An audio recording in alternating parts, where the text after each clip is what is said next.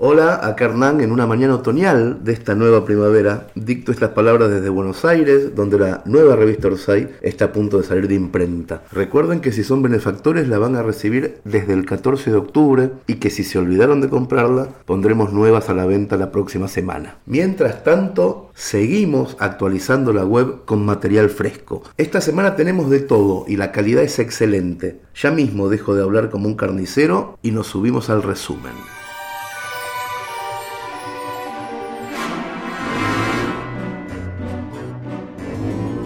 La gran perlita de esta edición es que hoy empezamos a publicar El Gran Surubí, la enorme novela en sonetos de Pedro Mairal, leída por él mismo para Orsay Digital. La trama es alucinante. Pedro imagina una Argentina en la peor de sus crisis. El país se quedó sin carne y escasea la comida. En medio del caos, el ejército recluta a los varones mayores de edad, los saca de sus casas, de los bares, los arrastra a empujones, los uniforma y los obliga a pescar para abastecer a la población. El Gran Surubí está escrito en seis episodios de diez sonetos cada uno y los ilustró para Orsay el enorme Jorge González. Hoy les entregamos el primer capítulo y un enlace para conseguir los últimos ejemplares del libro en tapa dura, que es precioso.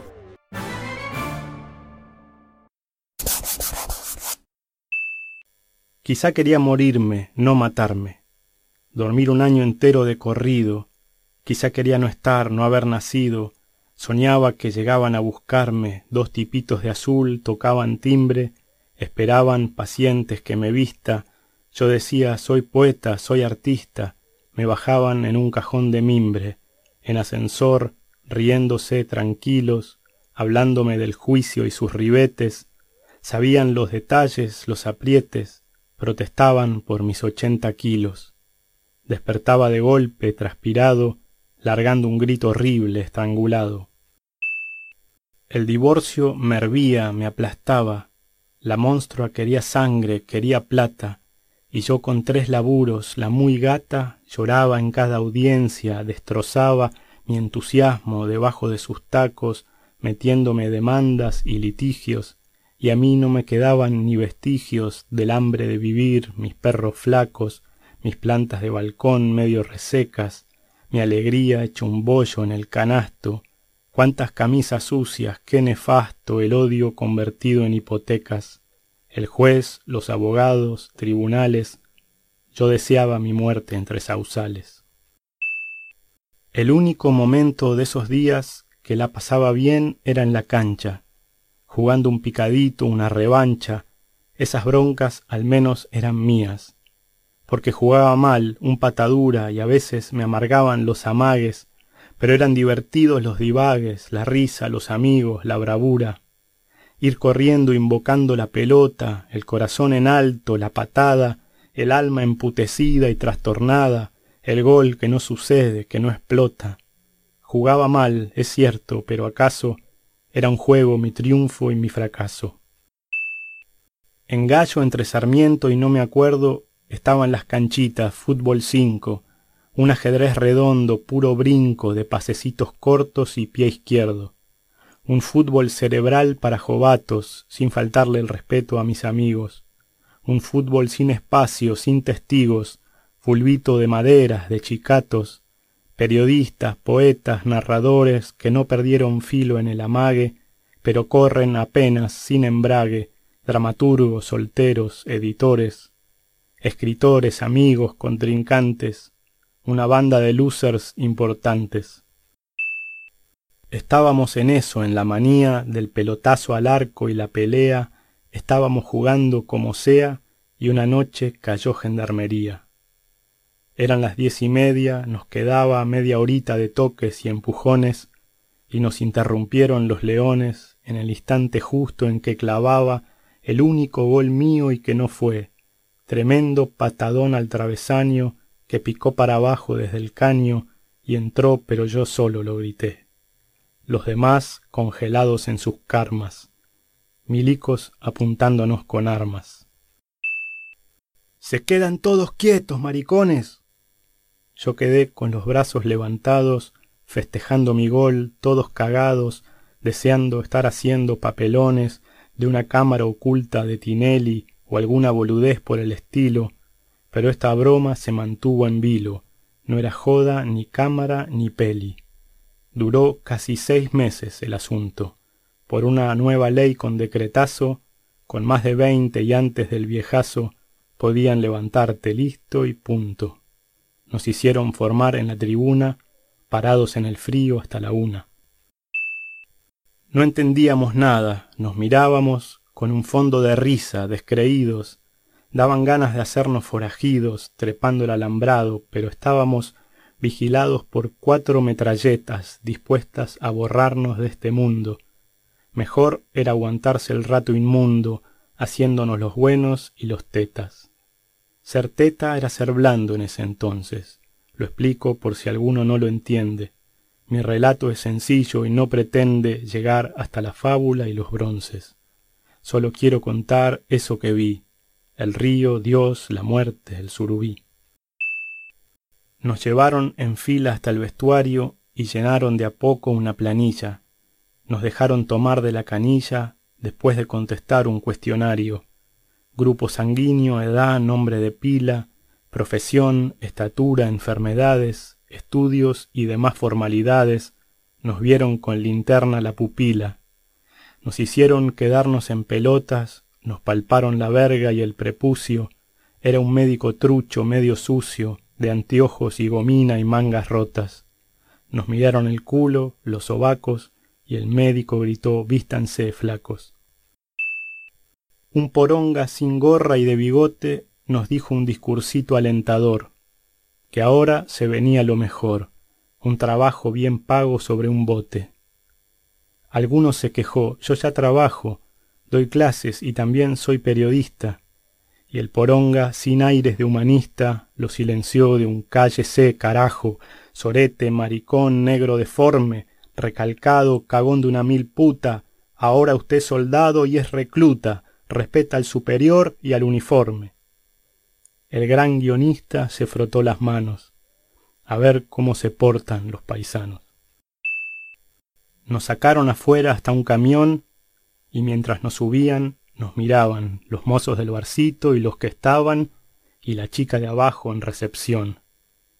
Miren todos ahora esta hermosura, nos dijo el de bigote, miren bien. Es la última mujer que ustedes ven. Ahora empieza el torneo de clausura. No sé cómo explicar que yo en secreto me sentí como raro, como anfibio. Una parte de mí sintió un alivio y otra parte de mí me dijo, quieto, están quedando atrás tus padeceres. Estás entrando a un mundo sin mujeres.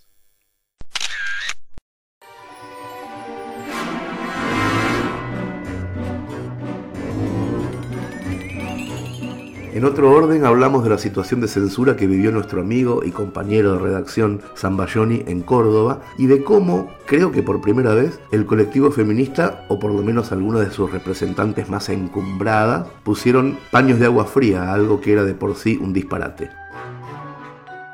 El viernes pasado leí un texto al respecto que reproduzco en estas páginas con un nombre largo. Se llama Qué alivio que algunas mujeres digan lo que no puedo decir. Que les aproveche.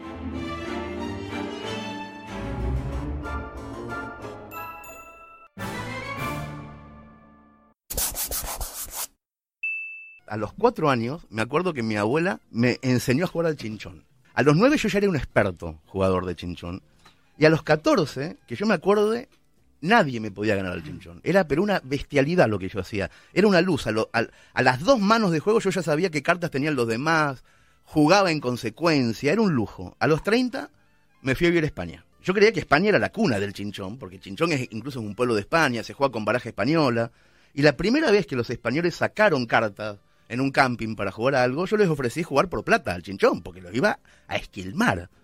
Y ellos me dijeron que no conocían el chinchón. Cuando les expliqué las reglas me dijeron, ah, tío, tú dices el remigio. Ellos tienen un juego que se llama remigio, y me explicaron el remigio y era el chinchón. Era exactamente igual, pero en lugar de siete cartas te daban diez. Y no se juega con un mazo, sino con dos mazos. Y cuando alguien baja, no te podés descartar. Esas son las únicas tres diferencias. Todo lo demás es idéntico. Y yo me dije para mis adentro, es lo mismo, juguemos por plata, los voy a liquidar a todos. Y empezamos a jugar y yo era el más estúpido del mundo jugando al remigio. Me ganaban incluso nenes de nueve años al remigio. Es espantoso conocer las reglas de algo y que te cambien un poco el contexto de esas reglas. Se parece un montón a lo que nos pasa a los varones que crecimos en el siglo XX.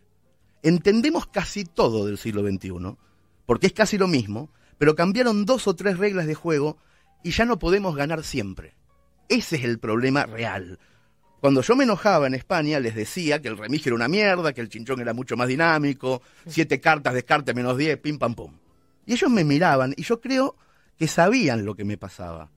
Este tío no está acostumbrado a perder. Eso me pasaba.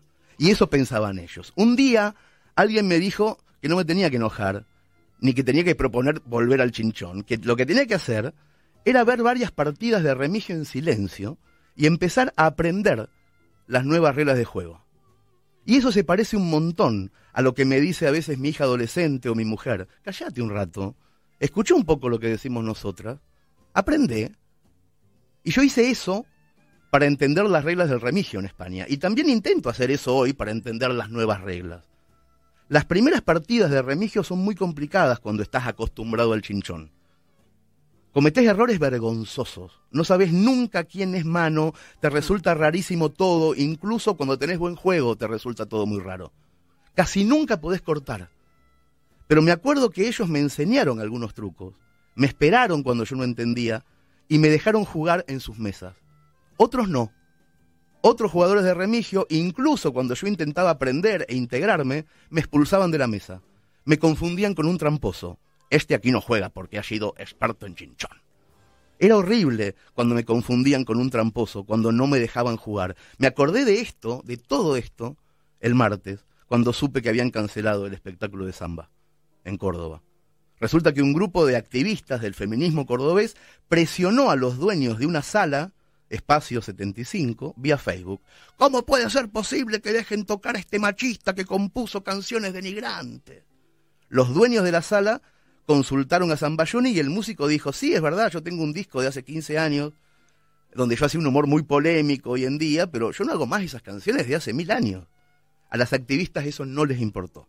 Amenazaron con hacer un escrache durante el show y los dueños de la sala, con una cobardía que se entiende pero que es detestable, cancelaron al músico.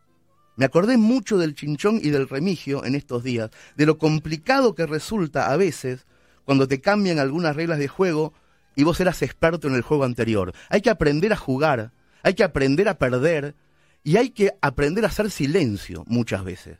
Hoy Clarín esta mañana tituló Levantan un show de y por machista y lo defienden incluso las feministas. No, es así. Ese es el título de Clarín de hoy. Qué bueno pienso yo que haya pasado eso, lo que pasó. Agradezco mucho que esta semana un montón de mujeres muy activas en la defensa a la igualdad hayan puesto orden en ese asunto. Florencia Echeves, Tamara Tenenbaum, Flor Alcaraz. Dijo Tamara en Twitter, no hay ninguna justificación razonable para cancelar un show por machista. Lo que hace Zambayoni es música, es ficción, es humor. Te puede gustar más o menos, pero interpretarlo como una declaración de principios es una pavada. No hagan papelones en nuestro nombre. Eso le dijo una feminista sensata a cuatro o cinco barra bravas sin cerebro. Estamos en un tiempo en que solamente las mujeres pueden dar este debate públicamente. Imagínense un varón diciendo esto que dijo Tamara. Lo linchan. Es necesario que lo diga una mujer. Yo agradezco entonces que ellas puedan levantarse y decir, che, dejen jugar. Está aprendiendo a jugar al remigio. Pero no es un tramposo. Zambayoni consiguió en dos minutos otro lugar para tocar mañana en Córdoba y seguramente irá el triple de gente y es probable que esa noche, mientras él esté cantando, consigamos dar una vuelta de página como sociedad. Estamos todos sentados a una mesa, poniéndole reglas a un juego hermoso que vamos a jugar toda la vida. Echemos de la mesa a los tramposos, nunca a los que quieren jugar.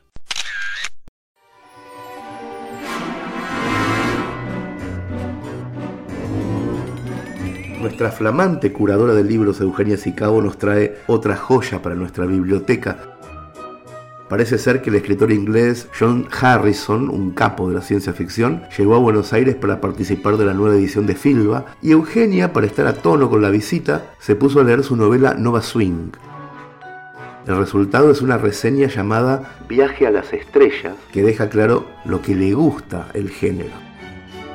Un spoiler, quedó completamente deslumbrada con la trama y nos lo cuenta. Cuando era chica amaba la ciencia ficción, sobre todo la que involucrara naves espaciales y vida en otros planetas. Supongo que fue la influencia de la serie B Invasión extraterrestre, con sus alienígenas de pelo batido y catsuit apretado, que me dejaban pegada a la tele cada vez que abrían su boca lagarta para comer pajaritos, ratones, partecitas de gente. En uno de mis juegos preferidos recreaba las expediciones de Crónicas Marcianas, la serie, todavía no había llegado a la novela de Bradbury.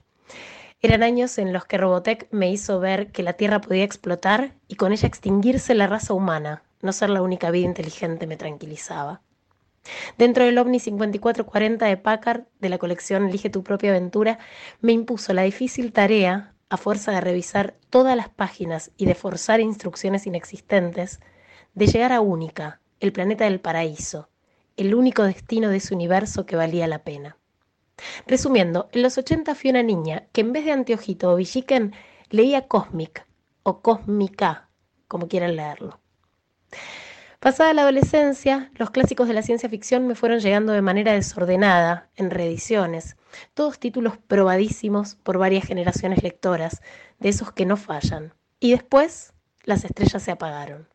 Hasta que hace unos días, a propósito de la visita a Buenos Aires de su autor, que viene a participar del FILBA, Leí Nova Swing del inglés John Harrison, novela ganadora de los premios Arthur Clarke y Philip Dick en 2007. Y ahí me di cuenta, no había leído ciencia ficción del siglo XXI.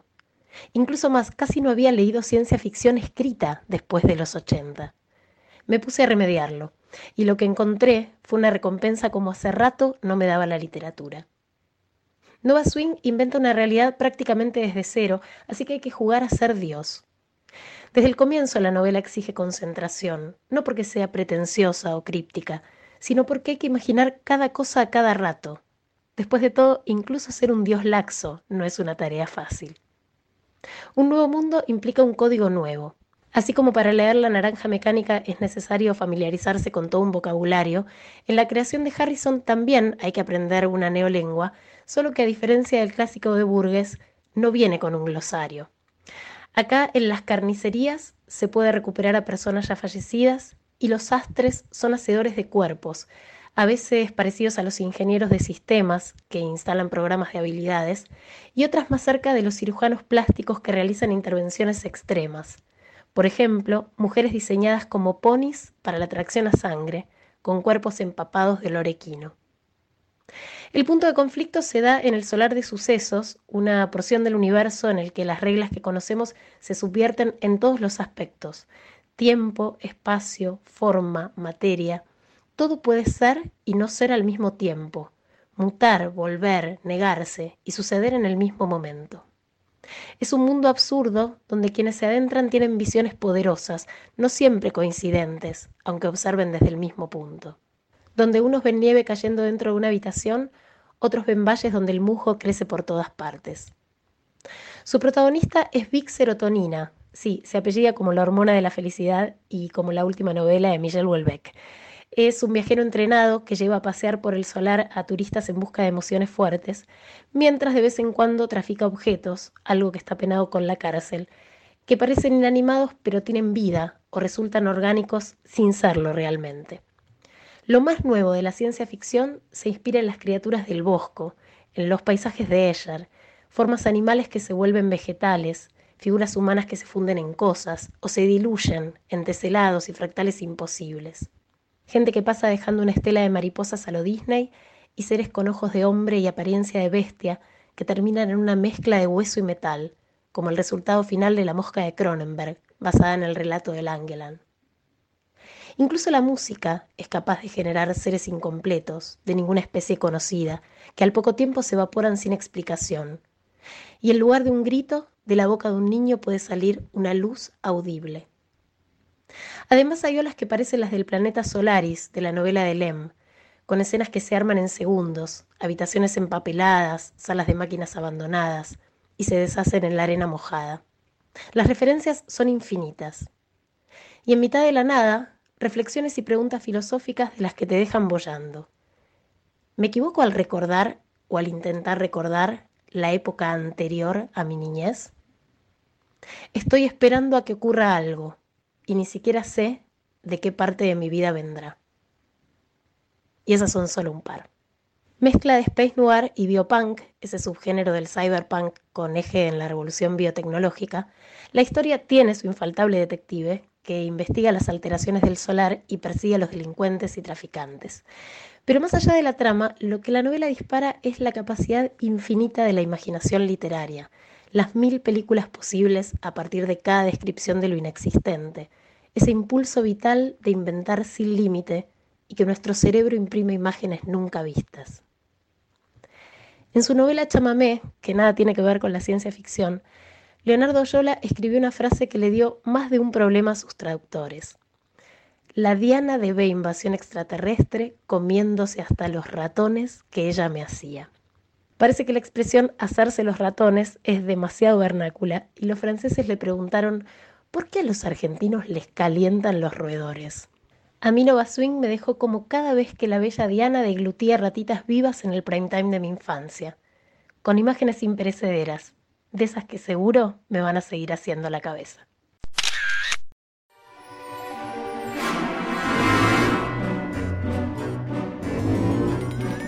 El amigo José Playo vuelve a las páginas de Orsay con una crónica que nos encanta. Se llama Un cantito complicado y confiesa que para un cordobés no hay nada que provoque más vergüenza ajena que un foráneo imitando su tonada cantarina. Dice Playo, quizá exagerando, que el acento cordobés es mucho más que una tonada y nos explica lo que para él es un lenguaje complejo como la euskera. Ser cordobés es algo inocuo, que de última solo te garantiza una relativa cercanía con el Fernet, el humor y el cuarteto. Ahora, hablar en cordobés es otra cosa. Por alguna extraña razón la tonada cordobesa es un rasgo distintivo que suele caer simpático. Hace unos meses se realizó en Córdoba el Congreso Internacional de la Lengua Bola, que dejó varias perlitas para recordar, como el rey de España hablando del escritor argentino más famoso, según él un tal José Luis Borges, o el tremendo discurso final a cargo de María Teresa Andrueto, que dejó a todo el mundo de ojete, y es para googlearlo de tan hermoso. Por unos días durante el Congreso, nuestra provincia estuvo bajo la lupa del mundo, y por tal motivo, la misteriosa magia que hacemos con la boca cuando nos queremos comunicar se convirtió en noticia nacional y regó los portales de notas de color sobre qué lo que un cordobés, más allá de lo que a diario desde un micrófono propone, por ejemplo, Leuco. A todos parece asombrar la extraña capacidad de modificar el lenguaje que tenemos en Córdoba, al punto de que la estructura verbal de una frase puede sufrir mutaciones aberrantes y convertirse en ininteligible. Hay un video que se hizo viral hace unos años en el que una señorita contesta en una entrevista dentro de un baile a un movilero que le pregunta, ¿arrancamos bien el fin de semana? Y ella le dice, ve como corresponde, agrega el cronista para ver si saca más datos, a lo que ella responde, ve, eso es cordobesismo en su máxima expresión y se suma a otros recursos extraños, como el de decir, por ejemplo, hagalón o dígalen, casi en automático. No importa si sos abogado o sos médico. Dicen que la forma de hablar viene de los diaguitas o los comechingones, pero no estoy seguro. Nuestra tonada, el ya universalizado cantito, se le pega a cualquier visitante, y ni hablar de cómo se cuela en el habla de quienes deciden radicarse en suelo mediterráneo. A la manera de un virus zombie, basta que pongas una pata en este suelo para que termines hablando como si estuviera chupado. ¿Será que nos vamos contaminando la calle con estas mutaciones y no prestamos atención porque ni nosotros mismos, los cordobeses, nos damos cuenta de que estos modismos nos forjan un estilo en la forma en que nos relacionamos? Ese estilo condiciona todas nuestras relaciones y la percepción que tenemos del mundo. Y así entonces ocurre que si nos rompen el corazón, nos sentimos como el papo. Si sube la temperatura, hace un calorón. Y si alguien nos cae bien o mal, igualmente nunca deja de ser un culiado. La lengua cordobesa hace lentamente. Muchos lo grafican diciendo es contagioso el cantito. A veces me pregunto qué siente un extranjero que aprendió castellano cuando nos escucha decir alberjas en lugar de arvejas, o te recago amando, o te recago odiando, para expresar afecto o desafecto, sino le cargo el asco para verbalizar encono con otro ser humano. Y ni hablar del confuso darocote, cuya traducción literal confundiría a cualquier foneatra y a los que vengan de visita desde, por ejemplo, Buenos Aires. El grupo musical vernáculo La Banda de Carlitos tiene una canción cuyo título resume este fenómeno con sencillez supina. Llama Si te querí, ite. Anda, traducite eso, campeón. En lo personal, amo la forma de hablar de los cordobeses, aunque no soporte escuchar la tonada en la televisión o en la radio, quizá porque en ese mismo momento entiendo por asociación que tan como el culo hablo yo mismo. Pero eso no quita que me dé ternura escuchar a un vendedor preguntándole a una clienta ¿qué va a llevar, madre? y que a la vez me irrite escuchar a un porteño imitando como el ojete la tonada cordobesa. Ocurren cosas curiosas siendo cordobés. Si estás en una reunión con gente de otras provincias, se da por sentado que vos sos el gracioso. Y ocurre también a veces que la manera que tenemos de hacer mierda las frases y las formas puede generar confusiones. Pongo el ejemplo de una amiga que estaba apurada por descender del transporte público de pasajeros y en el intento de bajar rápido, sin querer, empujó a una mujer, que enseguida se volvió para mirarla. La mujer le dijo, ¿no te enseñaron a decir a a vos? Que traducido quiere decir algo como, ¿no te enseñaron a pedir permiso a ti? ¿Cómo se contesta eso? Entre mis conocidos siempre se cuenta la anécdota de un muchacho que estaba en un baile, dale que dale con el cortejo a una señorita. Sus intentos iban por el lado de las artes, así que comenzó a hablarle de cine y literatura. Cuando le preguntó a ella cómo se definiría, ella le contestó, soy hartante. Él, muy caballeroso, le dijo, no, no me pareces hartante para nada. No, vos soy hartante, le contestó ella. Pero en el podio de las anécdotas idiomáticas coloco sin dudarlo el episodio que vivió un conocido que es arquitecto y se encontraba dirigiendo una obra. El primer día, uno de los trabajadores se acercó para comunicarle un pedido. Arquitecto, queremos hilo. Bueno, ya les consigo. ¿Qué tipo de hilo quieren? preguntó el profesional. No, arquitecto, hilo de ICE. Es decir, querían dar por finalizada la jornada. La ternura que hay implícita en ese diálogo siempre me pareció imposible de explicar a alguien que no sepa quiénes somos los cordobeses. Un pueblo de malhablados que, una vez que conoces mínimamente, vas a cagar amando por el resto de tu vida, aunque idiomáticamente demos ocote.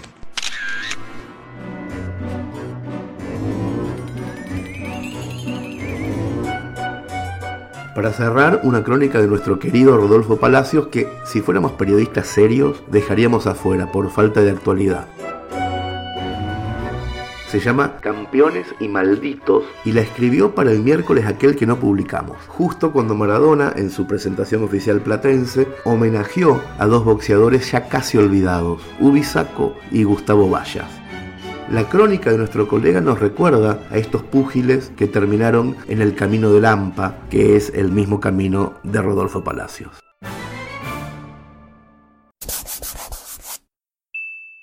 Uno pegaba con la zurda y por su bailoteo lo comparaban con Fred Astaire. Abajo del ring vivió un calvario, estuvo preso por venta de droga y frecuentó más burdeles y cárceles que gimnasios. El otro pegaba y salía, esquivaba como su ídolo maestro, Nicolino Loche, pero bajo del cuadrilátero lo mareaba la vida. El alcohol lo llevó al abismo, a robar kioscos con armas de juguete y a un taxista lo apretó con un tenedor. Son Ubaldo Néstor Ubisaco y Gustavo Vallas, acaso los dos ex campeones del mundo más malditos que dio el boxeo argentino después de Carlos Monzón. Los dos fueron mencionados el domingo 8 por Diego Maradona en su impactante presentación como director técnico de Gimnasia de Esgrima La Plata. Cuando Sergio Charito, el periodista especializado en boxeo, le preguntó por su nuevo equipo, Diego alzó sus puños como un boxeador y dijo, con el gimnasia que pretendo me viene a la cabeza la comparación con Gustavo Vallas, porque era tirador, que nunca se daba por vencido y sabía defender, aunque el mejor que vi yo fue Carlos Monzón, que está allá arriba, y después Ubisaco, que no ahorró un golpe en la pelea contra Jim Hatcher. Lamentablemente después terminó mal, pero bueno, quería recordarlo, dijo Maradona desde Punta Alta, Córdoba, donde pasa con su familia días sin alcohol ni drogas y hasta está por terminar la secundaria y sueña con estudiar psicología, Vallas le contó seis sus impresiones. Me emociona que Diego se haya acordado de mí. Me estalló el celular. Recuerdo anécdotas con él, pero una fue cuando le gané a Santos la cera en el Luna, en marzo de 1979. Se me acercó Jorge Sisterpiller, en ese momento su representante, y me dijo que Diego tenía ganas de saludarme y sacarse una foto conmigo. ¿Y usted cómo reaccionó? Casi me desmayo, debería haber sido al revés, pero la cuestión es que Diego entró, me abrazó y se sacó una foto. Nos vimos cuatro o cinco veces más y siempre la relación fue linda. Me gustaría reunirme con él. Ahora a hinchar por gimnasia. Tanto él como ustedes están lejos de la cocaína. Gracias a Dios. Es una pelea día a día. Llevo 30 años limpio, no es fácil, pero no hay que dejar de pelear. Viví momentos durísimos. Pasé a tenerlo todo, a viajar por el mundo, a perder todo lo que había ganado. Ni el cinturón me quedó. Toqué fondo cuando quise saltar al tachero. Terminé preso en caseros y el poronga del pabellón me dijo, che, soy experto en bichar guantes. Me quedé tranquilo y ahora estoy en paz. Vallas tocó el cielo con las manos el 12 de septiembre de 1981, al ganar el título mundial de la AMB en la categoría Gallo Junior, tras derrotar por nocaut técnico en el octavo round a Suk Chulbae. Pero al igual que Ubi, lo perdió en su primera defensa. Lo que siguió fueron intentos fallidos por volver caídas, recuperaciones, recaídas, hasta encontrar la salvación. Hoy tiene 58 años. Así lo definió Ernesto Cherkis Vieron Infobae. Sobre el cuadrilátero era un arlequín, un boxeador osado, geométrico, desafiante y sereno. Seducía al público con una pícara sonrisa que coronaba su estética de pugilista clásico, fino, ortodoxo, algo así como un loche lógico. Vaya a ser un boxeador de sabor frutal, un deleite, un pintor de armonías enguantadas. Su esplendor fue tan leve como la luz de un fósforo, y la esperanza de disfrutar de su arte se fumó en el espacio como el estallido desvanecido de una bengala. En el caso de Ubisaku la historia fue otra. Murió el 28 de mayo de 1997, a los 41 años, en Mar del Plata. Había alcanzado la gloria el 21 de julio de 1985, cuando se consagró campeón mundial al vencer por nocaut técnico al canadiense Jim Hatcher, a quien había derrotado en una anterior pelea, aunque en esa oportunidad los jurados se la dieron injustamente por perdida. Su gloria fue su ocaso. Perdió el título en su primera defensa ante el italiano Patrizio Oliva. Digo le facilitó los videos del boxeador napolitano, pero quizá nunca supo que Uve nunca los vio. Hinchó por saco, que subió al ring después de noches de juerga. Es un milagro que se hubiera mantenido de pie durante los 12 rounds. Luca Pron le dedicó su canción Next Week en el cemento y dio un gol en la bombonera jugando para Boca ante Argentinos Juniors. Ubi ya había muerto, casi olvidado por la gente que lo recibió como un ídolo de toda una ciudad. Su hija Lorena no pudo contener las lágrimas cuando escuchó el homenaje de Diego. Mi papá está presente todo el tiempo, nos dejó cosas lindas, pese a todo, le dijo Orsay. Su hermano Sebastián, que ahora vive en México, también se mostró emocionado. Es una alegría que no pensaba vivir. Diego, mantuviste el nombre de mi padre en la memoria colectiva de la gente, y eso no se olvida. Maradona llegó a invitar a Ubi a Nápoles, pero Ubi no aceptó. Una anécdota sirve para graficar cómo eran los dos como deportistas. Jugando al fútbol en un picado de amigos, allá en los 80, Ubi le hizo un caño a Diego. Diego se vengó y le hizo dos. Ubi estaba furioso estuvieron días sin hablarse.